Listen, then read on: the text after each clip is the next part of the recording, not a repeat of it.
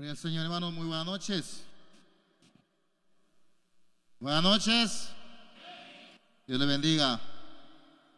Qué maravilloso de estar aquí esta noche diciéndole a nuestro Señor que Él es grande, que Él es bueno, que Él es maravilloso.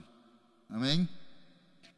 Así que le doy la bienvenida a todos y también a los que están conectados a través de la página en Facebook de la iglesia. Dios les bendiga. Estamos en un tiempo muy especial y muy maravilloso en la presencia del Señor. Amén.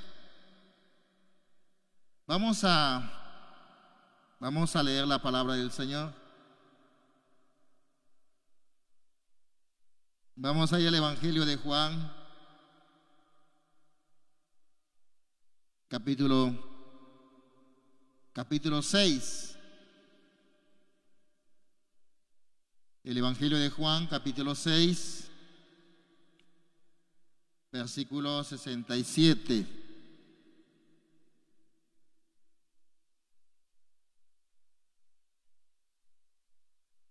El Evangelio de Juan, capítulo 6, versículo 67.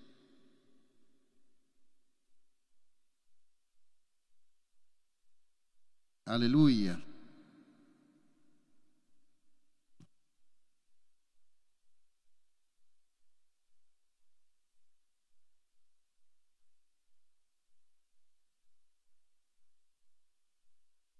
Dice la palabra del Señor. Dijo entonces Jesús a los doce, ¿queréis acaso iros también vosotros? Le respondió Simón Pedro, Señor, ¿a quién iremos? Tú tienes palabras de vida eterna. Y nosotros hemos creído y conocemos que tú eres el Cristo, el Hijo del Dios viviente. Amén. Hay que leerlo otra vez, esta tremenda declaración de Pedro. Dijo entonces Jesús a los doce, ¿queréis acaso iros también vosotros? Le respondió Simón Pedro, Señor, ¿a quién iremos? Tú tienes palabras de vida eterna y nosotros hemos creído y conocemos que tú eres el Cristo el Hijo del Dios viviente. Aleluya. Amén. Cuando uno lee ese pasaje así, de manera aislada,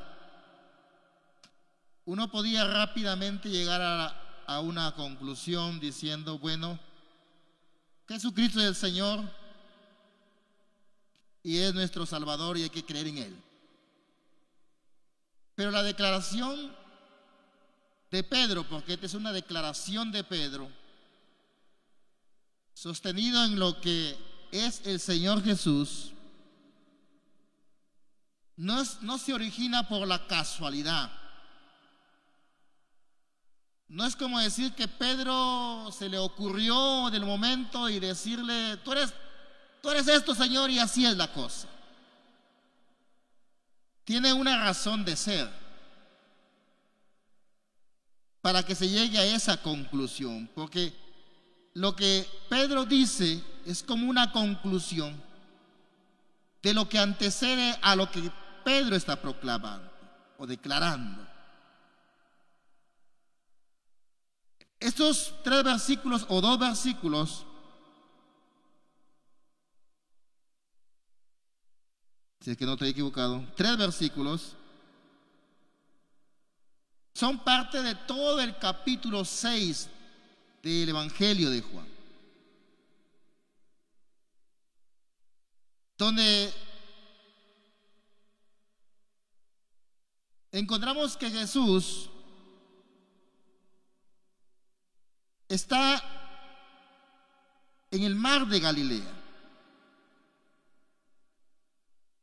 Había cruzado el mar. En sí es un lago, un lago que se encuentra al norte del río Jordán. Y le llamaban mar porque pues ahí la mayoría de gente que vivía en sus orillas pescaban ahí. Y Jesús había pasado de un lado al otro lado. Y como siempre, multitudes lo seguían. Multitudes lo seguían. Iban detrás del Señor. Por los milagros que hacía. Por las señales que mostraba. Por los prodigios que sucedían. Multitud de gente iba detrás de él. Y donde llegaba acampaban y lo escuchaban. Sucedían milagros. Porque ¿quién no hubiera querido estar? Yo me imagino ahí en ese momento también hubiera estado ahí escuchando al maestro, viendo sus milagros, experimentando su poder. ¿Quién no podía estar ahí? Multitudes, mayormente gente, gente que era despreciada de la sociedad, gente que era, que era considerada no grata para su sociedad. Multitudes iban detrás de él. También iba gente que lo criticaba. También iban los fariseos, los saduceos, que iban juntamente con ellos, con toda esa multitud, con otra, con otros propósitos. Pero una multitud iba detrás del Señor. Y aquí encontramos un hecho milagroso porque se sucede el milagro de la multiplicación de los panes. ¿Han leído eso, esa historia? ¿Han leído la historia de la multiplicación de los panes? Algunos me miran como diciendo, ¿será cierto o será mentira?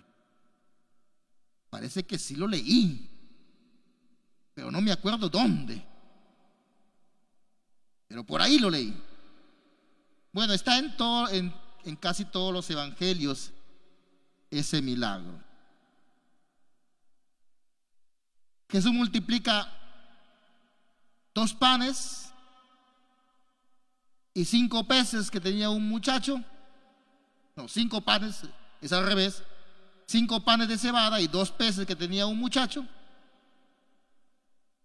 Los multiplica un milagro grandioso y son alimentados más de más de cinco mil personas porque el texto habla que hubieron comido cinco mil varones, dice en otro, en otro versículo, en otro libro, sin contar las mujeres y los y los niños, cinco mil varones, sin contar las mujeres y los y los niños. Y después que cuando recogieron las sobras, de lo que sobró, de los panes y de los cinco peces, de los cinco panes y los dos peces, llenaron doce cestas. Tremendo milagro. La gente debe haber estado maravillada, asombrada de lo que había sucedido. Después de eso, hubieron algunos fervorosos que quisieron tomar a Jesús porque decían, este es, este es el que, que iba, iba, a ser mandado, este es, este es el profeta, este es el rey. Y él es, se fue. Pero aún así, cuando él está otra vez en el otro lado del mar, del, del lago, eh, gente va a donde Él está, llega. La gente llega a donde Él está. Porque eso es tremendo. Y Jesús empieza a decirles, bueno, ustedes no me siguen por lo que ven ni por la, sino porque les he multiplicado los panes y los peces. Y a raíz de eso, Vamos a simplificar porque si no, no vamos a acabar hoy día. Vamos a simplificar. A raíz de eso, Jesús comienza a enseñar sobre el pan de vida, sobre el alimento espiritual. ¿Qué es lo que verdaderamente necesitan ustedes? ¿Cuál es lo que lo que ustedes deben desear? ¿Alimentar solamente su cuerpo? ¿O, solamente sentirse satisfechos por lo que obtienen día a día? Ustedes deben preocuparse por alimentar su espíritu. La importancia del pan de vida. Y casi el capítulo 6, si usted, si usted se da cuenta, el capítulo 6 de Juan tiene 71 versículos. 71 versículos. Y la mayoría está centrado en el pan de vida. Después que él termina de hablar sobre el pan de vida, yo me imagino que para los que estaban escuchando, para la multitud que estaban escuchando, para las miles de personas que estaban escuchando, no fue un mensaje agradable. No fue un mensaje que les llenó de alegría, de gozo, de regocijo. Pienso que porque ellos habían ido para experimentar algo igual a lo que había pasado a la multiplicación de los panes y de los peces. Como mucha gente a veces quiere seguir a Jesús por lo que recibe o por lo que Dios le va a dar o le puede dar. La importancia de, de seguir a Jesús no es por lo que vamos a recibir, sino por lo que Él ya hizo por nosotros. Esa es la importancia. Entonces, en el capítulo 6 es eso. Miren ustedes, les está diciendo. No es por lo que han visto, no es por lo que han experimentado, no es por lo que pueden experimentar más adelante, es por lo que ustedes tienen que recibir. Y la gente se comenzó a ir. Dice que muchos de los discípulos, muchos de los discípulos, o sea, mucha gente que lo seguía, comenzó a abandonarlo. Comenzó a irse. Usted me dice, pero ¿dónde está eso? Yo se lo leo. Dice, versículo 60. Al oír, muchos de sus discípulos dijeron, dura es esta palabra. ¿Quién la puede oír? ¿Quién la puede oír? Es el 60. Y el 66 dice, desde entonces muchos de sus discípulos volvieron atrás y ya no andaban con él.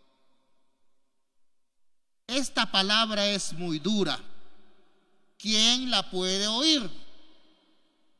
Así que como no la podemos oír nosotros, nos vamos de aquí.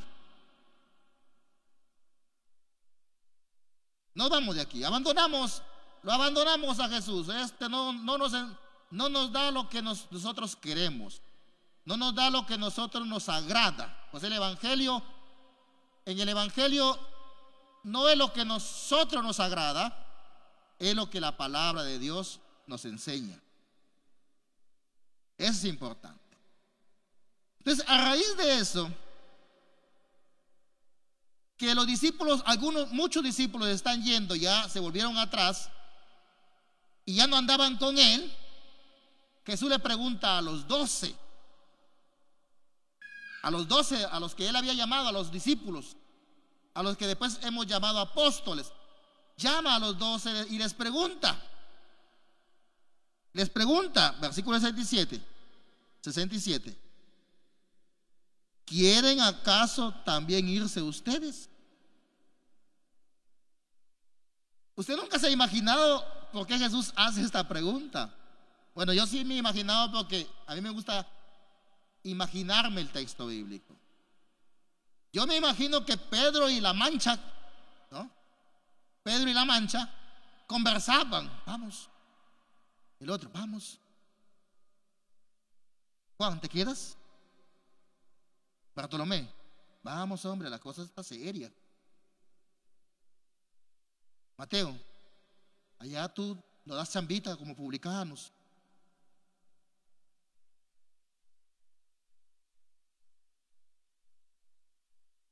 ¿También se quieren ir ustedes? Es una pregunta de desafío. Es una pregunta que puede cruzar todos los tiempos. ¿Habrá alguna razón que pueda generar en nosotros que abandonemos al Señor? ¿Habrá algún motivo que provoque que nosotros dejemos a Jesucristo?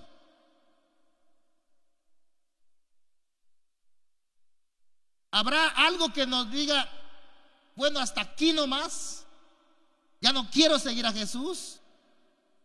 No es conmigo. No me agrada. No va con lo que yo pienso, lo que yo quiero. ¿Habrá algo que nos lleve a dejar a Jesús? Eso es lo que está preguntando el Señor a, los discípulos. ¿Tienen alguna razón para irse? ¿Tienen algún motivo para irse? ¿Tienen algo que los lleve a dejarme? Tremendo, ¿no? Yo me vuelvo a imaginar el texto que Pedro le dice a los demás, ¿ves? Yo te decía, no digas nada. Ya no se escuchó.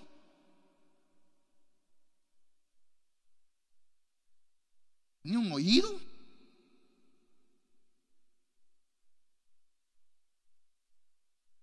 ¿Sabes cuál es lo grandioso en la, declaración de Pedro? Es que Pedro le responde a Jesús con cuatro frases importantes que debemos nosotros tomar en cuenta. La respuesta de Pedro debe, debe, ser nuestra respuesta siempre. A ver, los que tienen teléfono prendido, por favor, apáguenlo.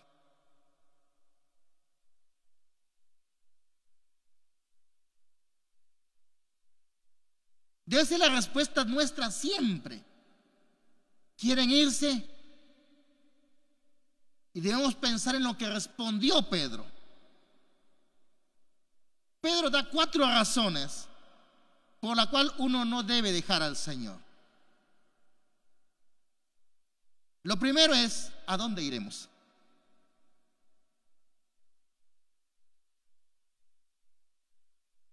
Le respondió Simón Pedro al Señor y le dice, a modo de pregunta, ¿qué le dice? ¿A quién? ¿A quién iremos? ¿A quién iremos? A ver, pregúntale a tu vecino, si dejas a Jesús, ¿a quién iremos? ¿Ah?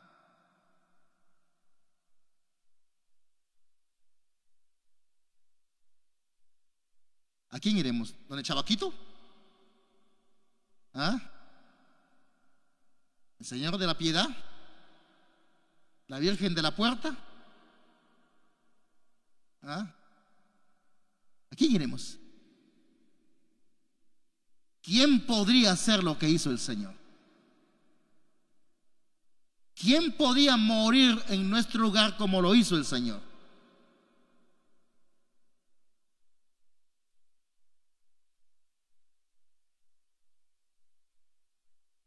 ¿A quién iremos?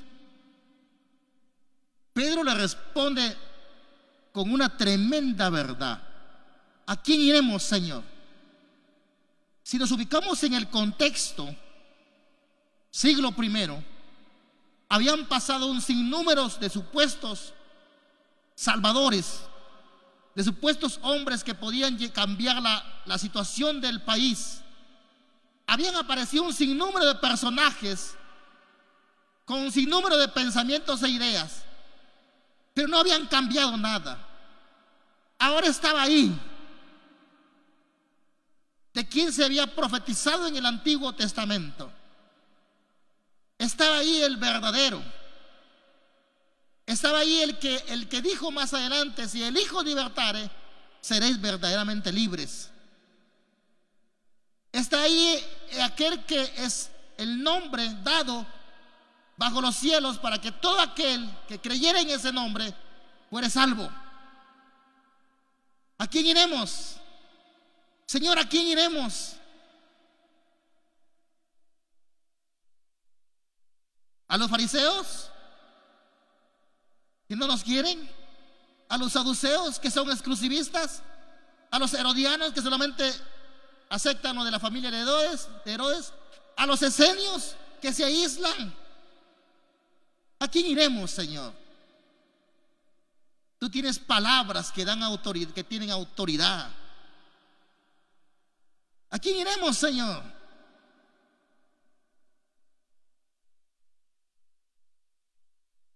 ¿Quién podrá decir, en el mundo tendréis aflicción, pero confiad, yo he vencido el mundo? Aleluya. Amén. O sea, la perspectiva cambia cuando uno le puede preguntar, o se puede preguntar a sí mismo, ¿a quién iremos? No hemos decidido seguir a un hombre cualquiera. No hemos decidido seguir a un personaje que ha hecho historia. Hemos decidido seguir al único Señor, al único Salvador, al único que está siempre con nosotros. Aleluya. Por eso que los que se fueron, o sea, los que se fueron no entendieron quién estaba con ellos. Los que abandonaron no entendieron quién estaba hablándoles ahí. Ellos querían que los panes sigan siendo multiplicados. Ellos querían que los peces sigan siendo multiplicados. No importa si quién lo hacía. Pero Pedro entendió que no eran los panes, que no eran los peces, era Jesús. Era Jesús. ¿No? Era Jesús. Entonces, cuando nosotros pensemos o dudemos de nuestra fe, hagámonos esta pregunta. Si, me, si dejo a Jesús, ¿a quién podré ir? ¿Al brujo? ¿Ah? No se puede ir.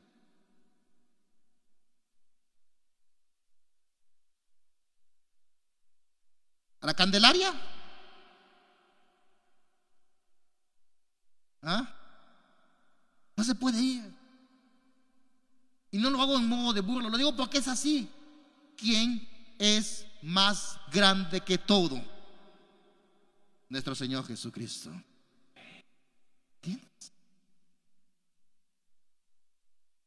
Pablo escribió en Timoteo, hay un solo Dios y un solo mediador entre Dios y los hombres.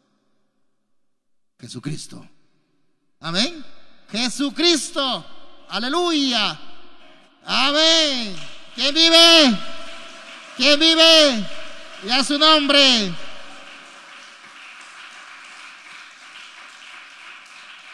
Qué tremendo.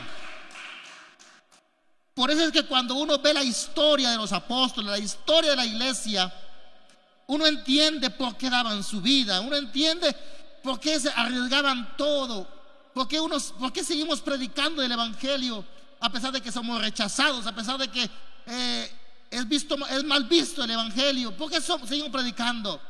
Porque el que nos salvó y el que está con nosotros vive para siempre. ¿A quién iremos? Esa es la primera declaración de Pedro. Lo segundo que Pedro le dice a Jesús, ¿por qué no se iba a ir? Dice, tú tienes palabras de vida eterna. Tú tienes palabras de vida eterna. Aleluya. No tienes palabras de muerte, Jesús. No tienes palabras de desesperanza. No tienes palabras de angustia. No tienes palabras de tristeza. Tienes palabras de vida eterna.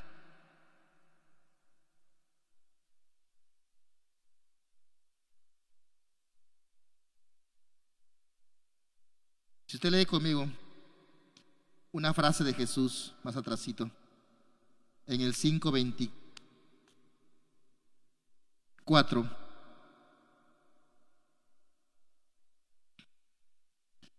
usted se va a dar cuenta que la declaración de Pedro se ve reflejada en lo que Jesús dijo en Juan 5.24. Juan 5.24. No nos hemos movido de Juan. De cierto, os digo, el que oye mi palabra y cree a que me envió, ¿tiene que Vida eterna. ¿Y no vendrá? ¿Más ha pasado?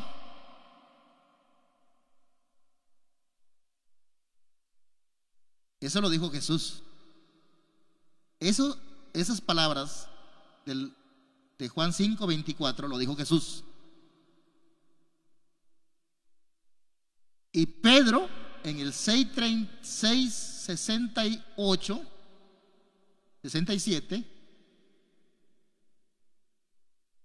hace reflejo de lo que Jesús dijo.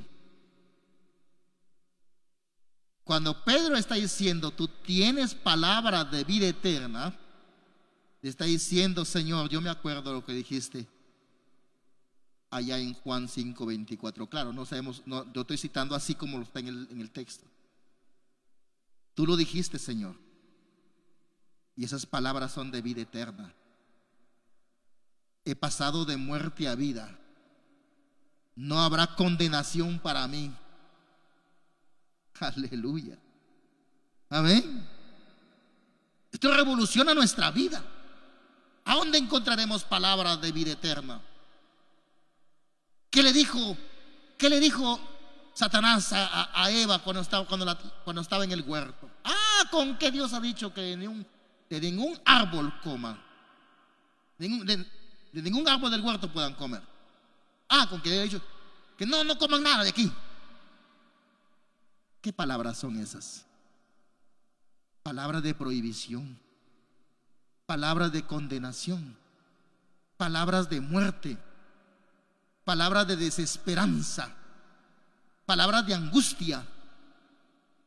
Es el enemigo, el diablo, estaba tratando de decir, ese Dios en quien tú has creído, ese Dios en quien, ah, que, te ha hecho, no te quiere.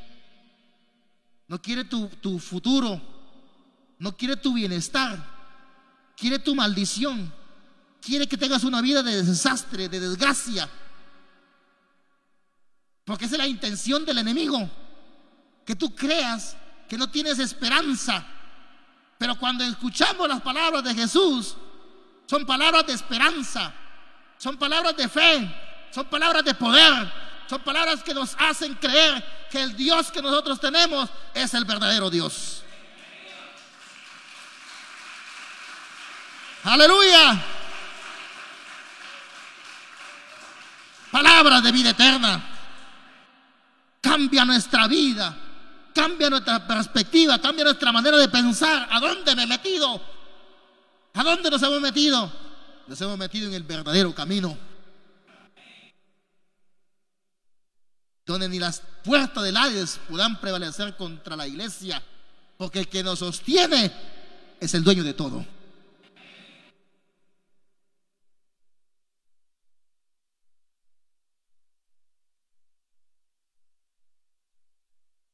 Yo me imagino a los demás discípulos mirándolo a Pedro bien sorprendidos. Pedro, ¿y a dónde dijiste eso? La acción del Espíritu Santo.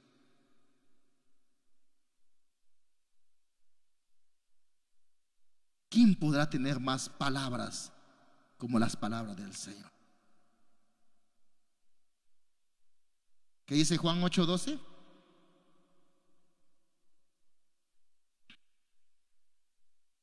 Juan 8:12, ¿qué dice?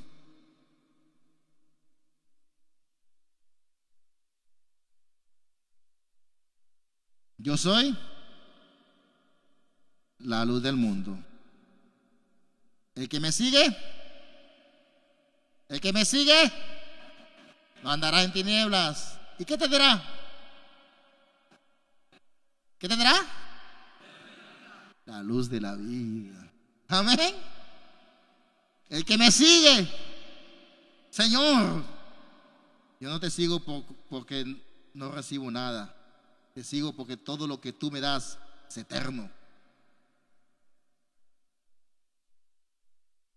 Quiero leer Pedro. Primera de Pedro. No pierdan el texto principal, por favor. No lo pierdan porque vamos a volver. Primera de Pedro.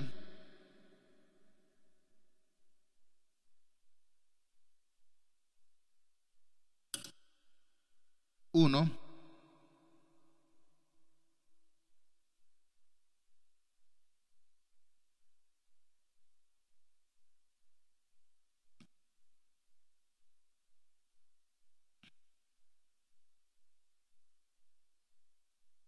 Uno, cuatro.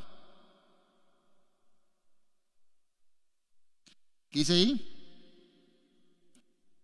Para una herencia. ¿Cómo es esa herencia? Ya, ¿qué más? Ya, ¿qué más? Aleluya. ¿Y para qué?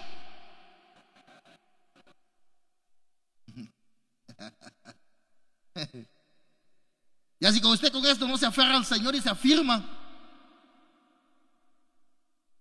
tendré que comprar una cornetita para hacer que se despierte rápido. Una herencia incorruptible, incontaminada, inmarcesible, reservada, reservada. Me gusta esa palabrita. ¿Reservada dónde? En los cielos. ¿Para quién? No, dígase así, para mí. ¿Reservada para quién? Dígase usted así. ¿Reservada para quién? Para mí, así. ¿Entiende?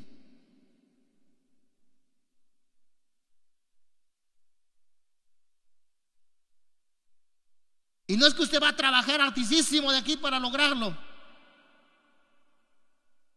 Reservada para cada uno de nosotros.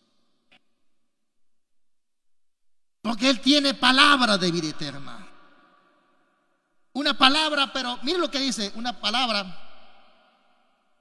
Prediqué sobre esto el domingo pasado, creo fue, sobre 2 de Pedro 1.20.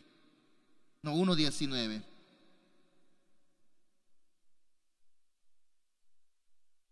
Pero voy a recordarlo porque esto es tremendo lo que dice aquí. 1.19 de primera, segunda de Pedro. 1.19.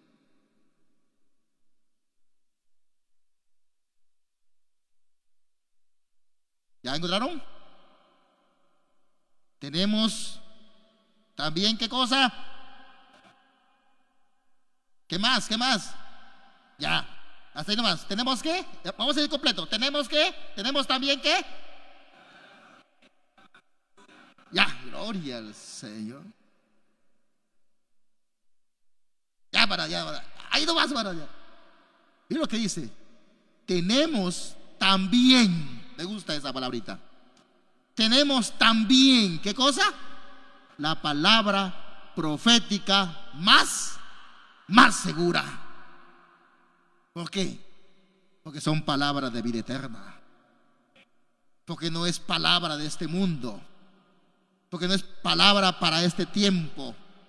Es palabra que cruza todos los tiempos, desde la eternidad hasta la eternidad.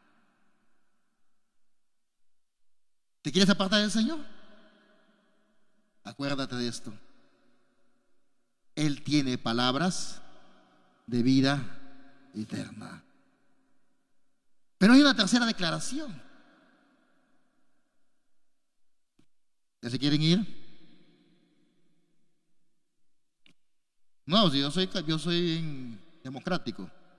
Si usted dice, pastor, ya somos las nueve y, y ya predicando más de 40 minutos, lo dejamos para la próxima semana. Bueno, lo dejamos. Pero si no quiere irse, seguimos. ¿Seguimos? Amén, gloria al Señor. Miren lo que dice el tercero. Estamos en Juan 6, 69. Y nosotros hemos creído y conocemos que tú eres qué cosa? 669 de Juan. Hemos vuelto a Juan, pero yo le dije, yo le dije, no pierdan el texto principal porque vamos a volver. 669. Y hemos creído. Y conocemos que tú eres qué cosa? El Cristo. Hasta ahí nomás. No se me apuren. Están apurados ustedes. ¿Que tú eres qué cosa? El Cristo. Quizás para nosotros un poco como que el significado de Cristo solamente es Salvador. O alguien enviado. Pero recordemos que esto fue escrito y, y sucedió en el primer siglo, en un contexto de la cultura judía de Israel. Y dentro del, del primer siglo, los primeros años del primer siglo, la expectativa por la liberación del yugo de los países poderosos era fuerte. Y ellos esperaban, ellos esperaban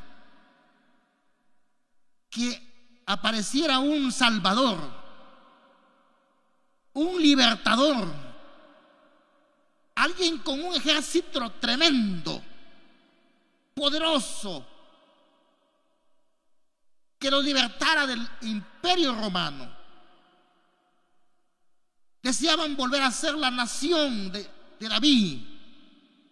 Deseaban que el reinado de David se implante una vez más.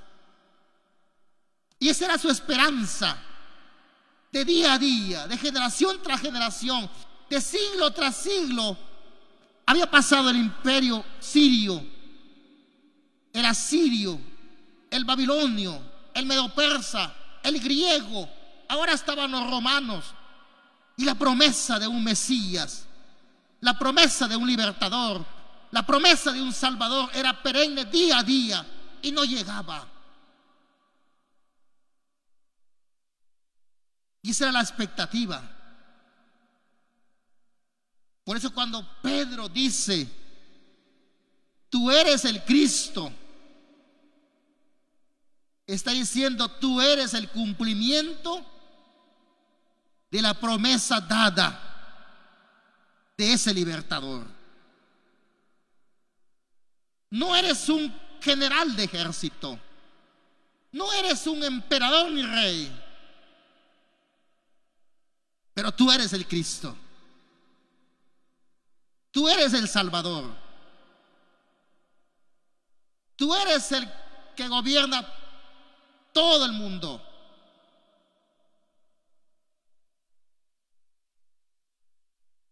Y cuando el texto nos dice a nosotros que Él es el Cristo, no está diciendo que Él también es nuestro Salvador. Lo que declara Pedro aquí es que Él es el Salvador, que no hay otro que sea Salvador, que pudieran aparecer en la historia de Israel y la historia de la humanidad, supuestos Cristos, puede ser, pero solamente hubo uno, y hay uno, y habrá uno. Nadie podrá hacer el sacrificio perfecto, la victoria perfecta, el triunfo perfecto, la libertad perfecta, como lo hizo nuestro Señor Jesús. Porque Él no nos libertó. Y eso es lo que quiere enfocar aquí Pedro. Él no nos libertó de un yugo político. Él nos libertó de la peor esclavitud que la humanidad tiene, el pecado.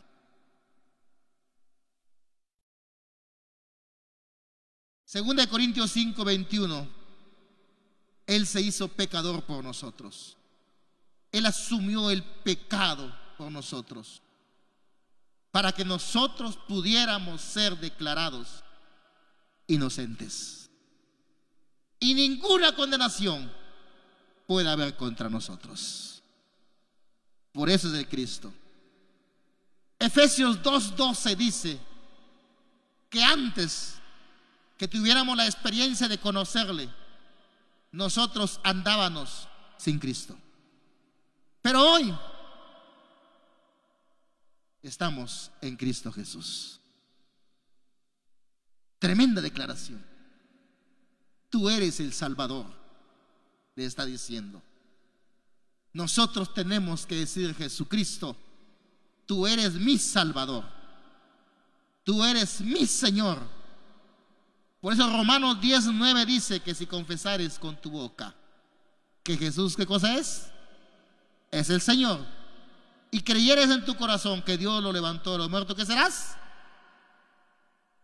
Pocos, dice en el texto. Romanos 19, anótelo, anótelo para que en su casa lo lea 40 veces. Esa es la tarea. ¿Ya?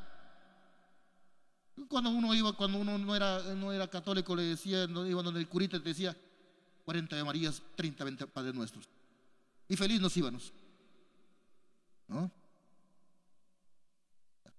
Te lo aprendes 40 veces, lo, recitas ahí. Romanos 10, 9, 10. Que si confesares con tu boca que Jesús es el Señor y creyeres en tu corazón que Dios lo levantó de los muertos, serás, serás qué cosa dice? Salvo. ¿Por qué? Porque Él es el Cristo nuestro Salvador. Aleluya. Gloria al Señor. Y la última declaración, ya para irnos rapidito. El Hijo, dice la última frase, el Hijo. ¿Qué dice la última frase?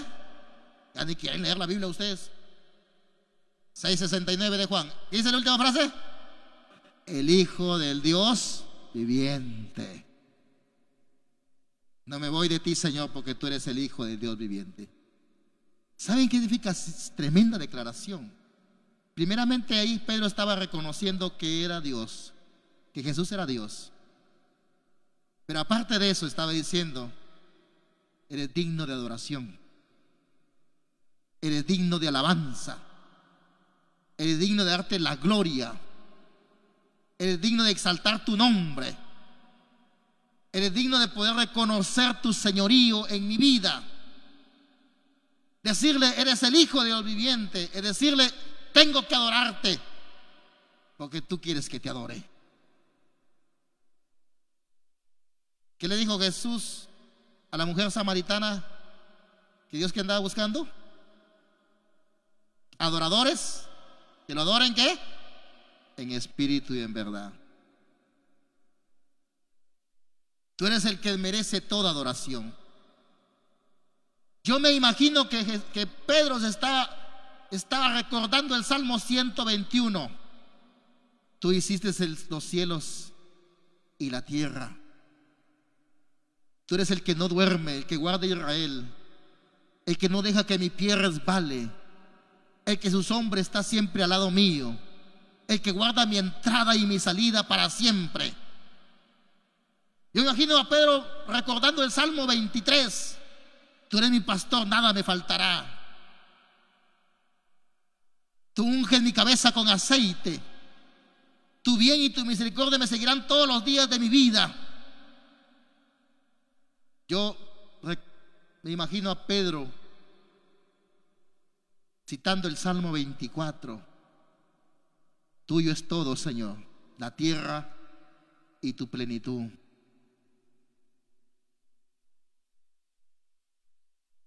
Pero también lo imagino citando el Salmo 18.